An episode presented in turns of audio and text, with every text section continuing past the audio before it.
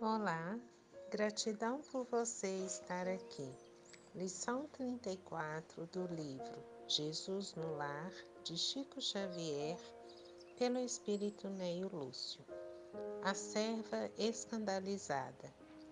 Ante as exclamações de Dalila, a esposa de Azor, o tecelão, quanto às maldades de alguns publicanos de mau nome que a haviam desrespeitado em praça pública, justamente quando procurava praticar o bem, relatou Jesus com simplicidade. Piedosa mulher, desejando ser mensageira do reino divino na terra, bateu às portas do paraíso rogando trabalho. Foi atendida cuidadosamente por um anjo que lhe recomendou que visitasse uma taberna para salvar dois homens bons, desprevenidos, que se haviam deixado embriagar, dominados por insinuações insufladas por espíritos das trevas.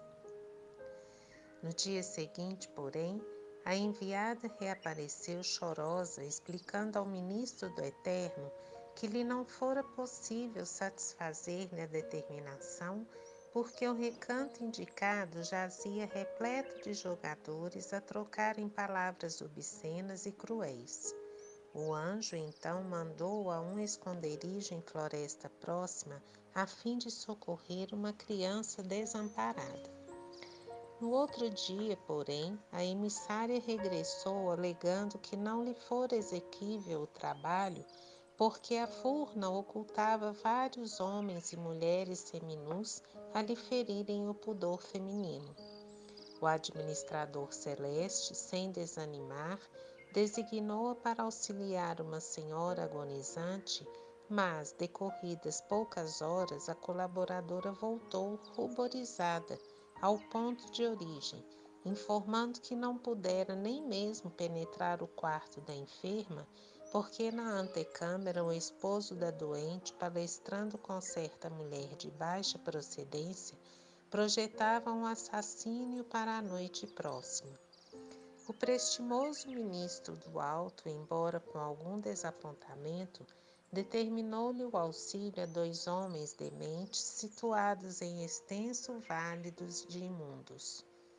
No dia imediato, a serva escandalizada retornava célere esclarecendo que não conseguira alcançar o objetivo, porquanto os loucos viviam impressionados com cenas de vida impura a lhe causarem extrema repugnância. O preposto do Altíssimo, depois de ouvi-la com manifesta estranheza, pediu-lhe para amparar uma jovem que se achava em perigo, mas em breve regressava cooperadora sensitiva exclamando que a criatura mencionada podia ser vista numa festa desregrada e repulsiva condição moral. E assim, a candidata ao trabalho celeste atravessou a semana inutilmente, cultivando a ineficiência sob variados pretextos.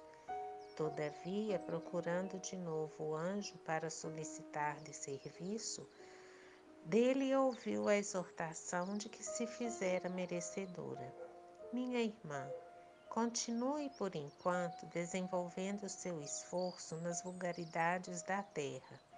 Oh, e por que? indagou perplexa. Não mereço abeirar-me da vida mais alta? Seus olhos estão cheios de malícia, elucidou o ministro tolerante. E para servir ao Senhor, o servo do bem, retifica o escândalo com amor e silêncio, sem se escandalizar.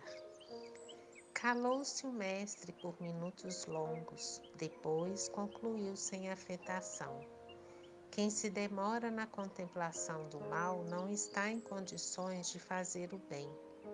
Os circunstantes entreolharam-se espantadiços e a oração final do culto doméstico foi pronunciada enquanto lá fora a lua muito alva, desfazendo a treva noturna, simbolizava radioso convite do céu ao sublime combate pela vitória da luz.